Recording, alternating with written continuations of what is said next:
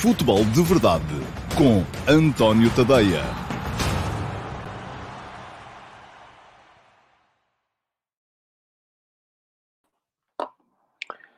Olá a todos, muito bom dia e sejam bem-vindos à edição de hoje, que é uh, quinta-feira, dia 10 de dezembro, acho eu, deixem cá ver se, tem, se é mesmo, acho que é. Uh, não, é dia 9, é dia 9, estou com um dia de avanço.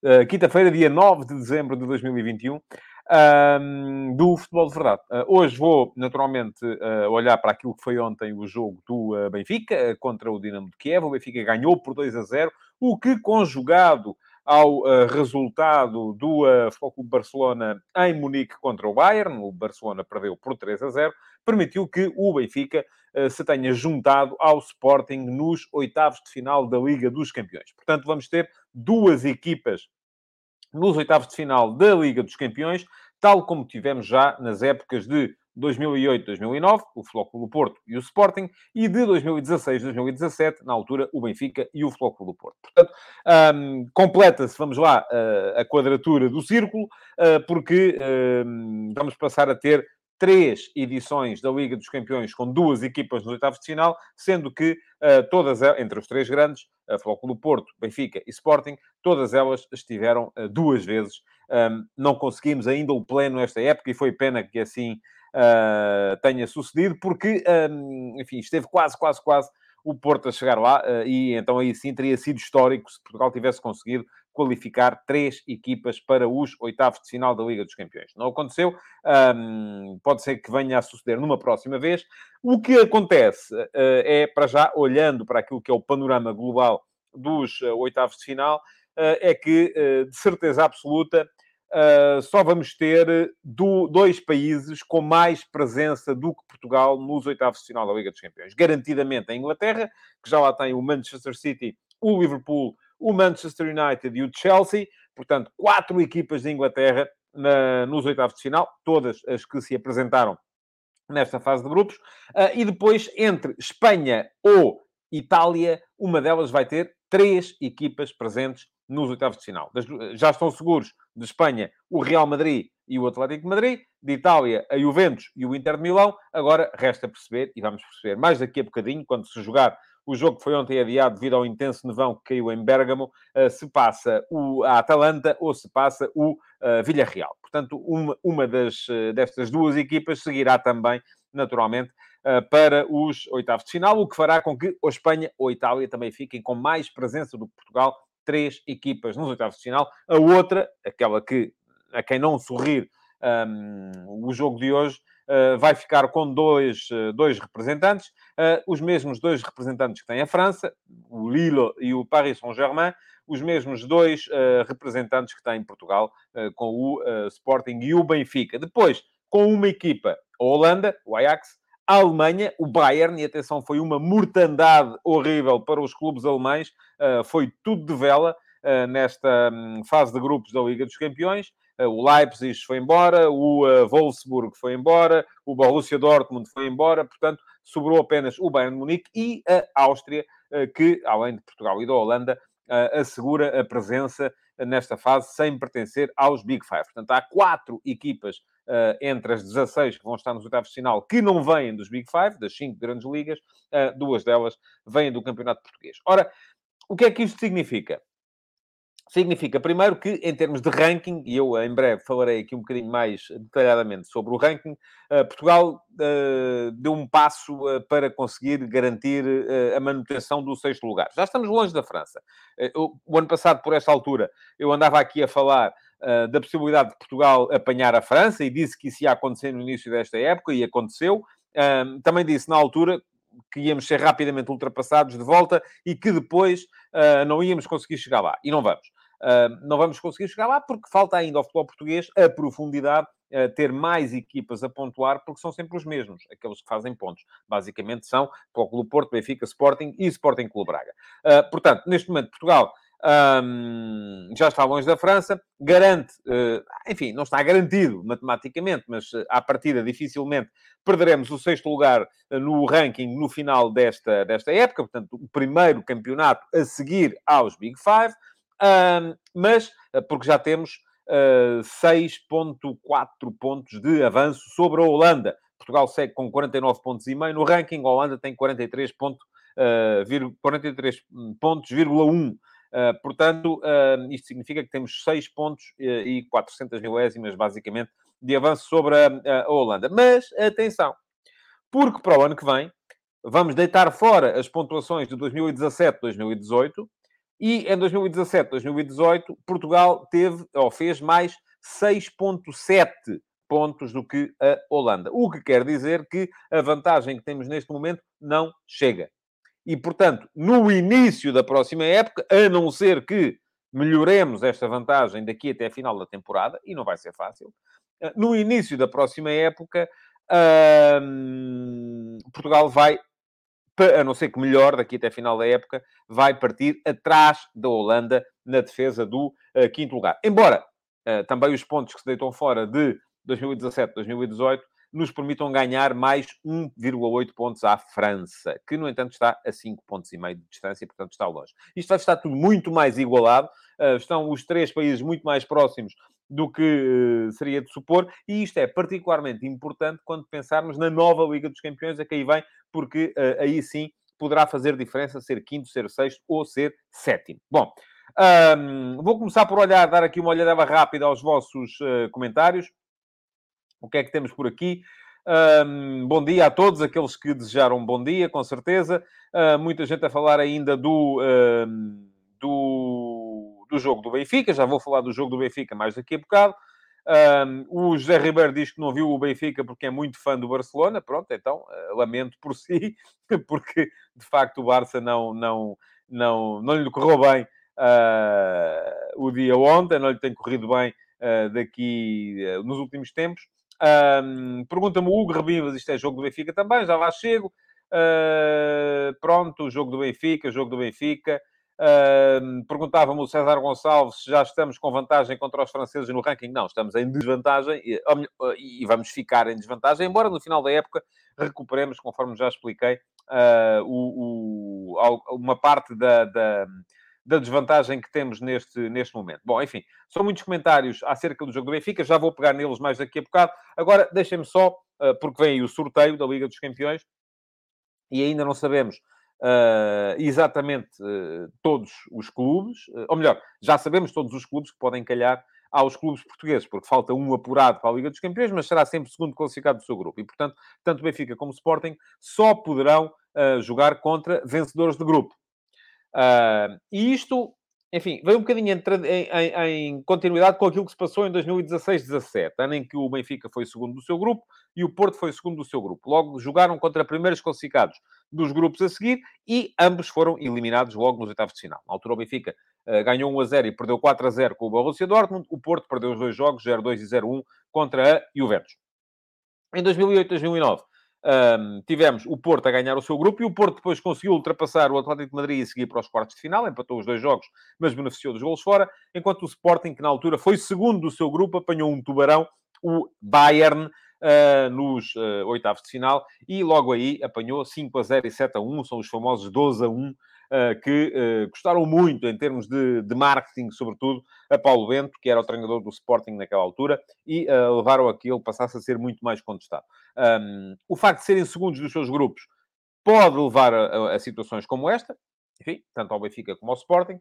Um, eu acho que, olhando para aquilo que aí vem, um, acho que basicamente uh, importante mesmo é que os nossos clubes consigam fugir àqueles que eu considero as maiores potências que ganharam os seus grupos neste momento, que são Manchester City, Liverpool, Bayern de Munique e, atenção, vou colocar aqui o Ajax. Eu acho que o Ajax é uma equipa muito forte. Não pode o Sporting jogar com o Ajax, da mesma forma que não pode o Benfica jogar com o Bayern, e isso já é uma vantagem, porque só restam três tubarões, que eu diria, inacessíveis para as equipas portuguesas, uh, o que significa que uh, depois há que escolher entre os escolher, entre aspas, entre os outros. E quem é que ainda pode aparecer? Bom, ainda assim complicados, o Real Madrid e a uh, Juventus. Uh, à partida já acho que tanto com o Real Madrid como com a Juventus, os clubes portugueses poderão pelo menos discutir a eliminatória. Mais até com a Juventus do que com o Real Madrid. Mas ninguém me diz que a Juventus não pode melhorar daqui até uh, março, que é quando vão ser os, os jogos. mais acessíveis. Aqui o, o acessíveis, sempre entre aspas, o uh, que ganhou o seu grupo, um grupo muito, muito, muito aberto, onde estavam Wolfsburg, Salzburg e Sevilha, sendo que uh, o Wolfsburg e o Sevilha, que à partida, se calhar, até eram os dois favoritos a seguir em frente, ficaram fora.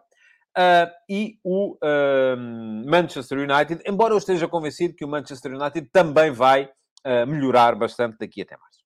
Portanto, uh, estamos a ver, vamos a ver. Isto vai contar em março, não é agora. Nós estamos a olhar para as equipas e para aquilo que elas valem neste momento, mas o importante mesmo é o que é que elas vão valer em março. E não estou aqui necessariamente a falar de, uh, de mercado, uh, porque não estou à espera de grandes movimentações. Estou aqui a falar, sobretudo, de, no caso do Manchester United, de Ralf Rangnick já ter, mais, ter, tido mais tempo para trabalhar e para passar a sua ideia para dentro do grupo. E no caso da Juventus, de Massimiliano Allegri, também uh, ter conseguido eventualmente estabilizar a equipa, coisa que ainda não conseguiu até, até este momento. Ora bem, uh, comentários uh, relativamente às possibilidades do sorteio, diz o Simão Rochinol que o United vai melhorar muito com Ranić, o Mário Paulo Custódio diz-me que o Benfica vai jogar com o Ajax e o Sporting com o Bayern, esperemos que não, porque isso seria, seria mau. O Pedro Rafael diz que hoje a Juventus, Manchester United Lille e Real Madrid são as melhores opções, concordo, embora ainda assim me pareça que há aí dois patamares. Um, diz o João Simões, também concorda em colocar o Ajax no mesmo nível de City, Liverpool e Bayern, estão muito fortes. Eu não coloco no mesmo nível. Ainda assim, acho que o Manchester City, o Liverpool e o Bayern são superiores. Mas acho que o Ajax é muito forte. E, e sobretudo, o Ajax não é um adversário daqueles que faz parar as máquinas, dos, do, do, do não é? Porque uh, à partida pode parecer não ser tão forte assim, mas é uma equipa muito, muito complicada.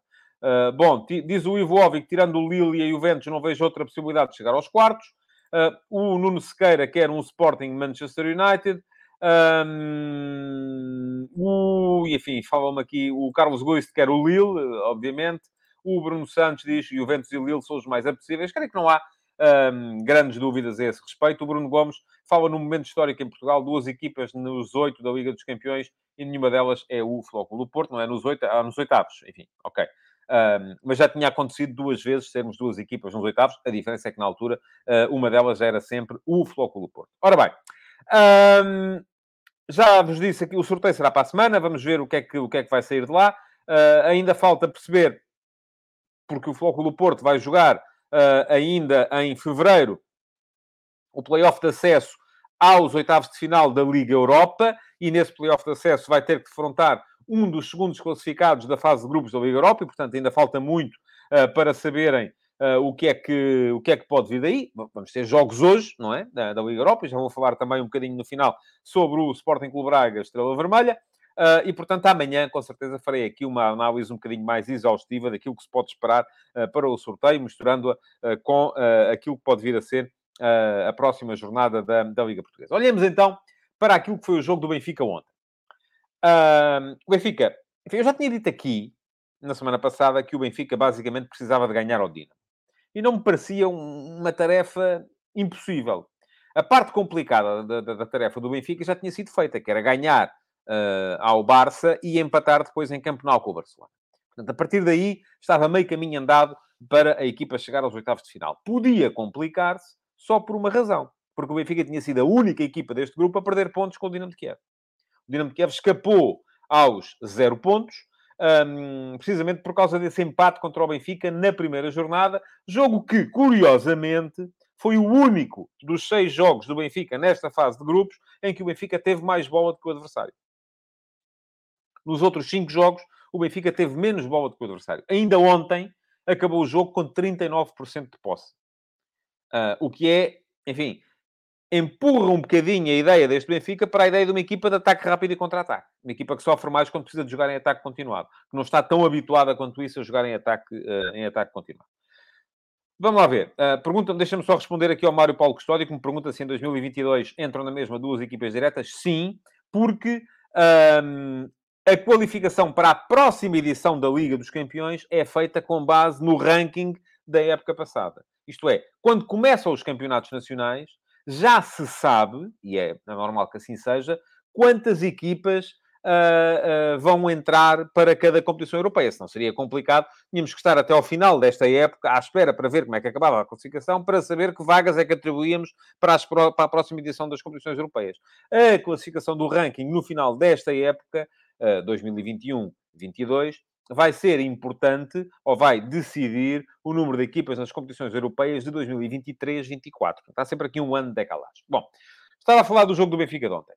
Uh, o jogo começa com aquele uh, clima uh, aborrecido, dos lances brancos, dos apupos, a, quando é anunciado o nome de, de, de Jorge Jesus, e isto, obviamente, não é bom para a equipa.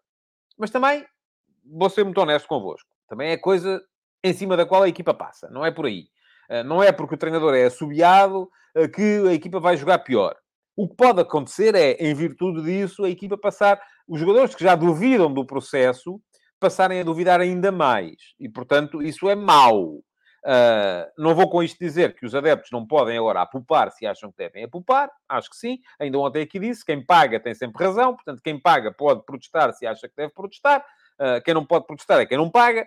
Uh, quem paga bilhete e está lá tem todo o direito, naturalmente, dentro do respeito, a manifestar as suas opiniões. Agora, também deve fazê-lo sabendo que as consequências que isso pode eventualmente vir a ter. Agora, um, estava a dizer que, à partida, e já o tinha dito aqui há 15 dias, uh, eu disse mesmo com toda a clareza uh, que o Benfica, desde que ganhasse o Dinamo de Kiev, apurava-se, porque isso só não aconteceria se o Barcelona ganhasse em Munique ao Bayern. Eu disse aqui com toda a clareza, isso não vai acontecer. Como não aconteceu? Como não aconteceu? Foram 3-0. Enfim, é, não vi o jogo, mas uh, não, não tinha dúvidas nenhumas a esse, que, aquele, que este Barcelona não poderia, em condições nenhumas, ganhar ao Bayern. Uh, e, portanto, tudo dependia para o Benfica da vitória no jogo de ontem. E a vitória, mal ou bem, foi conseguida. O Benfica teve uma, uma entrada forte ainda assim no jogo, marca dois golos até aos 22 minutos. O primeiro na sequência de uma boa, de uma boa jogada. João Mário à linha, passa atrasado para, o, para a finalização do Yaremchuk. O segundo, na sequência, enfim, alguma sorte a forma como a bola ressalta num defesa do, do Dinamo de Kiev e vai parar ao Gilberto, que depois um, tem, tem uma finalização excelente. Deixem-me só responder aqui ao Tony Staka, que me pergunta quem são os Big Five. Os Big Five são os campeonatos, são os cinco primeiros classificados do ranking e são os campeonatos que têm todo o espaço uh, do, do, do, em todos os meios de comunicação internacionais. Os campeonatos de Inglaterra, de Espanha, da Alemanha, de Itália e de França. São estes os Big Five. Bom, hum, o, o, portanto, não tinha dúvidas nenhumas desde que o Benfica ganhasse ao Dinamo de Kiev, estaria nos oitavos de final uh, da Liga dos Campeões. E isso foi conseguido. Já estava aqui a dizer. Primeiro golo cedo, 16 minutos, Yaren Chuk, boa finalização, depois da jogada do João Mário. Segundo golo com alguma sorte, mas boa finalização também do, do Gilberto. 2 a 0. É verdade que o Dinamo tinha tido a melhor ocasião para marcar antes disso. Uh, o lance em que o Bujalski falhou, não foi como aquele do Rafa. O Rafa, enfim, ainda tinha jogadores à frente. O Bujalski nem guarda-redes, era baliza só, e estou por cima. Uh, foi a melhor definição de golo cantado que pode, que pode haver. Mas daí para a frente o Benfica controlou, embora com algum risco. Vamos lá ver. É verdade que do outro lado o Barça estava uh, a apanhar e a apanhar pesado, mas o Benfica precisava na mesma de ganhar. E a forma como o Benfica deixou de jogar na segunda parte pareceu-me arriscada. Uh, porque, uh, enfim, se o Dinamo faz um golo e teve um par de ocasiões em que podia tê-lo feito, o jogo complicava-se. E o Benfica ficava a um golo de poder eventualmente ser eliminado, mesmo que o Barça perdesse, como ia perder seguramente. Portanto, há aqui ainda um, situações ao nível do, do rendimento coletivo que esta equipa do Benfica não está a ser capaz de encarar ao mais alto nível. E que não são nada consentâneas com aquilo que foi o discurso de Jorge Jesus no final da partida. Bom, no final da partida eu retive uh, de, enfim, tirando o regozijo que é normal uh, e que é, enfim, eu acho que qualquer treinador que consiga sair de um grupo que tem o Bayern Munique e o Barcelona, mesmo este Barcelona, volto a dizer, mesmo este, e consiga sair apurado, é normal que fique meio eufórico, não é? Acho que sim. O Benfica conseguiu algo que no início um, se antevia como muito difícil, que é apurar-se para os oitavos de final num grupo que tinha o Bayern e o Barcelona. enfim, já não vou sequer qualificar aquilo que disse Jorge Jesus uh, a dizer que já sabia. É, já sabia. Aliás, quando foi o sorteio, e entregou imediatamente o presidente Rui Costa, o diretor desportivo Rui Pedro Brás e o CEO uh, Domingos Soares Oliveira, dizendo que estava tudo a tremer uh, quando viram que saiu o Bayern e o Barcelona, mas eu disse logo que íamos ser apurados, nós e o Bayern. Pronto. Ainda bem que é assim. Uh, eu não, não, duvido que Jorge Jesus tenha dito isto, uh, mas, enfim, era algo, era um bocadinho inconsciente achar isso logo naquela altura. A verdade é que veio ter razão. O Benfica apurou-se. Agora, disse Jorge Jesus uma outra coisa, que podemos olhar para ela e dizer, bom, o homem está de repente a ficar humilde. Porque ele disse, nem sou o melhor agora por ter ganho, ou por ter eliminado o Barcelona, nem serei o pior se daqui para a frente for eliminado pelo Futebol do Porto. Já a fazer a ponte para o duplo confronto com o Porto, Campeonato e Taça de Portugal. Ora, eu aqui apesar do clima que neste momento rodeia Jorge Jesus, e que é um clima muito alimentado também uh, pelas sucessivas ondas de protesto, muito via redes sociais, um, eu continuo a achar a mesma coisa que achava, porque nunca pus em dúvida que o Benfica, enfim, eu achava que o Benfica, enfim, apurado não estava, mas antes e no início desta semana, depois da derrota contra o Sporting uh, no derby, eu achava que o Benfica teria 90% de hipóteses de se apurar. Bastava ganhar ao Dinamo. Já o disse aqui, o Barcelona não ia ganhar a Munique. E, portanto, ganhar em casa ao Dinamo de Kiev, equipa que até aqui só tinha feito um ponto, não me parecia muito complicado. Agora, continuo a achar que, hum, apesar da onda de protesto que anda por aí, Jorge Jesus vai ter até ao final de dezembro, até ao final deste mês, uh, três semanas em que tem de, uh, uh, em que tem de mostrar tudo. Em que pode sim, ser o melhor ou o pior. E o que é que faz a diferença? Eu já, eu já fiz a minha avaliação prévia e escrevia no último passo da segunda-feira passada. Acho que o Benfica, para Jorge Jesus ter condições, enfim, condições para trabalhar tem sempre, mas para ter condições de ser aceito entre os adeptos, vai precisar de, primeiro objetivo, conseguir seguir para oitavos de final da Liga dos Campeões. Segundo objetivo, vem em breve, é conseguir ganhar por três golos ao Sporting Clube da Covilhã para seguir para a Final Four da Taça da Liga. Terceiro objetivo, pelo menos entrar em 2022 à distância a que está agora do primeiro classificado da Liga. São quatro pontos. Se a conseguir diminuir, ou até passar para a frente, tudo é possível, tanto melhor. Se não conseguir diminuir, pelo menos mantê-la.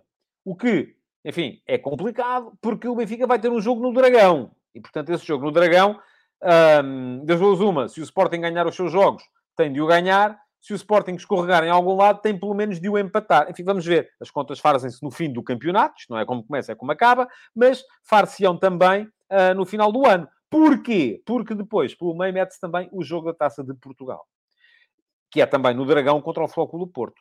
E, vou dizê-lo aqui, se, mesmo tendo chegado aos oitavos de final da Liga dos Campeões, mesmo que siga para a Final Four da Taça da Liga, se Jesus chega ao ano novo, eliminado da Taça de Portugal, e a mais do que os quatro pontos atuais do primeiro classificado da Liga, vai ser muito complicado uh, manter a relação com os adeptos do Benfica em cada jogo, tanto no Estádio da Luz como fora. Um, enfim, é o que é. Eu sou sempre contra as chicotadas psicológicas. Acho que o, as apostas em treinadores devem ser feitas de forma consciente para uma época inteira. Agora, os próprios adeptos, eh, e já o disse aqui há bocado, não estão a tornar a coisa mais, mais fácil, apesar de e já o disse também há bocado, lhes reconhecer todo o direito a protestar, porque pagam. E quem paga tem sempre, tem sempre todo o direito para, eh, para protestar. Bom, hum, já o tinha uh, dito também que uh, sobre o sorteio falarei amanhã, quando soubermos uh, melhor quem são as, os adversários também do Flóculo do Porto e eventualmente do Sporting Clube Braga, se seguir para a próxima fase. Quero lembrar-vos que hoje de manhã e nem pus aqui a passar, esqueci-me, estava aqui a falar com uh, todo o arreganho, nem pus a passar em ticker, cá está, a passar em rodapé, os meus conteúdos estão todos em tadeia.substack.com. Um, hoje de manhã escrevi sobre a influência de Yaremchuk uh, no futebol do Benfica. Gostei de ver Yaremchuk ontem. Gosto geralmente de ver Yaremchuk jogar. Eu sei que anda aí criada também uma onda que o Yaremchuk não joga nada eh, e que, portanto, tem que se tirar. Enfim, eu não acho. Eh, acho precisamente o contrário. Acho que Yaremchuk, tal eh, a comparação que alguém já me fez hoje um, nos comentários ao último passo com Paulinho, é, enfim, não são o mesmo tipo de jogador. até porque eu acho que Paulinho é um jogador mais inteligente a jogar uh, e não é tão forte, ou não tem sido tão forte na finalização, e Aramchuk é mais forte na finalização e não é tão inteligente a jogar. Mas aproximam-se um do outro. E aqui, o efeito que Aramchuk dá à equipa do Benfica é um bocadinho o efeito que Paulinho dá à equipa do Sporting. Uh, também já o disse aqui algumas vezes, o Benfica se joga eu acho que Jorge Jesus tinha estabelecido ali um, um, um, compromisso interessante em 1 mais 2, com Rafa atrás de Yaremchuk e Darwin, sendo que quando Darwin caía na meia esquerda ou abria no corredor esquerdo, Yaremchuk ocupava o corredor central. Quando Yaremchuk caía na meia direita ou no corredor direito, o Darwin ocupava o corredor central. Isto dividia um bocadinho a tarefa de jogar como referência, de costas para a baliza. Pergunta-me o Tiago Coelho no uh, Instagram se o Benfica devia voltar ao 4-4-2. Enfim, não sei se tem que voltar ao 4-4-2. Uh, eu acho que sem o Lucas faz um bocadinho de sentido. Mas um, de qualquer maneira, o que eu acho importante de facto é que uh, ter Darwin a jogar como 9, como jogador de referência, só funciona, ou funciona fundamentalmente, ou contra adversários que joguem muito abertos, ou contra adversários que joguem muito subidos, ou contra adversários que tenham a bola durante muito tempo. Uh, porquê? Porque obriga o Benfica, o Benfica torna-se mais perigoso a jogar em ataque rápido e em contra-ataque do que em ataque posicional ou em, ataque organizado. Um, Yaramchuk é um jogador muito importante nesse aspecto, porque não só é melhor do que Darwin a jogar de costas para a baliza, a ligar com os médios, como ao mesmo tempo liberta Darwin para ele não ter que fazer esse trabalho e para ele aparecer a fazer aquilo que ele faz bem, que é um, ganhar o espaço na profundidade, nas costas da última linha do adversário, sobretudo, ou quase sempre, uh, no, no corredor esquerdo. Escrevi sobre o tema hoje de manhã, quem quiser ler está lá, tadeia.substack.com. Quem quiser subscrever um, está lá também, uh, enfim, é só clicar na opção subscrever. Já o expliquei aqui muitas vezes. Tem a opção gratuita que vos garante o último passo 5 vezes por semana e o futebol de verdade 5 vezes por semana. Uh, tem a opção que vos custa 1 euro por semana, é um café, uh, e que vos garanta, além destes 10 conteúdos, mais outros 10, um, que são apenas para subscritores uh, premium. Portanto, cada conteúdo fica, enfim, nem vou dizer, fica aí a 5 cêntimos. Anda aqui um tipo a matar-se a trabalhar para, por 5 cêntimos. Estou a brincar, como é evidente. Bom, mas aquilo que vos dizia é que Uh, quem quiser pode ir lá subscrever. E hoje, uh, aliás, publiquei isso há bocado nas minhas uh, stories no Instagram. Um, tem uma opção também a partir de agora, que é se não souberem o que é que devem oferecer aos amigos, aos colegas de trabalho, a malta de quem não gostam no Natal, pronto, tem a opção de oferecer uma subscrição eh, do meu, eh, do meu Substack. Está lá a opção, um, é só uh, give a gift e, tem a opção para oferecerem a vossos amigos, pessoas de quem não gostam mesmo nada, a subscrição do meu, do meu Substack. Ficam muito bem vistos e ninguém vai dizer que não gosta, acho eu. Bom, enfim, hoje vamos ter Sporting Clube Braga contra o Estrela Vermelha. Uh, vamos ver o que é que o que é que o que Braga é que vamos ter. O Braga tem estado muito bem. O Braga precisa de ganhar o seu jogo. Uh, se ganhar, garante que é primeiro classificado. Se não ganhar, uh, corre riscos, inclusive, é de ficar fora da Europa. Portanto, é um jogo em que o Braga tem de entrar com tudo, tem de entrar para ganhar. Aquilo que o Braga tem mostrado tem sido muito bom. Tem tido um Ricardo Horta num momento extraordinário. Tem tido um Vitinha num momento extraordinário. Um, eu acho que com Ricardo Horta, Vitinha uh, na frente, o Braga, enfim, tem capacidade para. Uh, o Yuri Medeiros também é com golo. Um, enfim, acho que o Braga tem toda a capacidade para conseguir levar de vencida este Estrela Vermelha. Acho que é a melhor equipa do grupo e teve, de facto, ali uh, as derrotas em Belgrado e, em, e na Dinamarca contra o Midtjylland acabaram por ser, uh, por estar a dificultar bastante uh, a tarefa a esta equipa do Braga. Agora, acho que o jogo apresenta uma, uma dificuldade extra para o Carlos Carvalhal. E essa dificuldade extra é de, tal como a seguir ao jogo contra o Udo Goretz, o Sporting Clube Braga jogou em casa contra o Udo Goretz numa quinta-feira, ganhou por 4 a 2, e três dias depois foi jogar à luz com o Benfica, eh, que tinha mais dois dias de repouso. Tinha jogado na terça anterior. Desta vez, o Sporting Clube Braga vai jogar em casa contra o Estrela Vermelha, jogo fundamental, do qual precisa mesmo para seguir em frente na Liga Europa, e três dias depois, uh, no domingo, vai jogar uh, no uh, Estádio do Dragão contra o Foco do Porto. Que também tem mais dois dias de descanso, porque jogou na terça-feira para a Liga dos Campeões. Não correu bem aqui a, a questão do calendário ao Sporting Clube Braga. Uh, e a minha dúvida neste momento é pôr-me nos sapatos do Carlos Carvalhal e pensar assim: e agora o que é que eu faço? Hum, dou tudo neste jogo, correndo riscos de, de ir a ter problemas no domingo. E eu recordo, entre o jogo com o Udo Goretz e o jogo com o Benfica, passaram três dias e Carvalhal mudou apenas três jogadores. Trocou o ala direito, o Ian Couto pelo Fabiano, trocou o ponta de lança, o Vitinha pelo André Ruiz, e trocou o avançado, o ala direito, o uh, Yuri Medeiros pelo Lucas Piazon. Chegou à luz, com oito jogadores que tinham jogado, e bem, contra o Udo Goretz, e apanhou seis. Agora, vai voltar a ter o mesmo problema. E o que é que vai fazer o Carlos Carvalhal?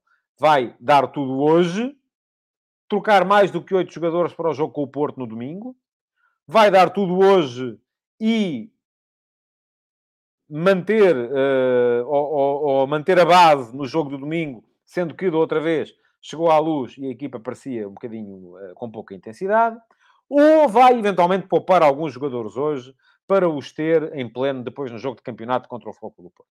Uh, ser treinador de futebol é um bocado isto também. Eu recordo, o Carlos Carvalhal é a tese de doutoramento dele, mestrado, creio eu, a tese de mestrado dele foi precisamente na área da recuperação física. Uh, portanto, uh, há de ser alguém que sabe do, que sabe do tema como poucos.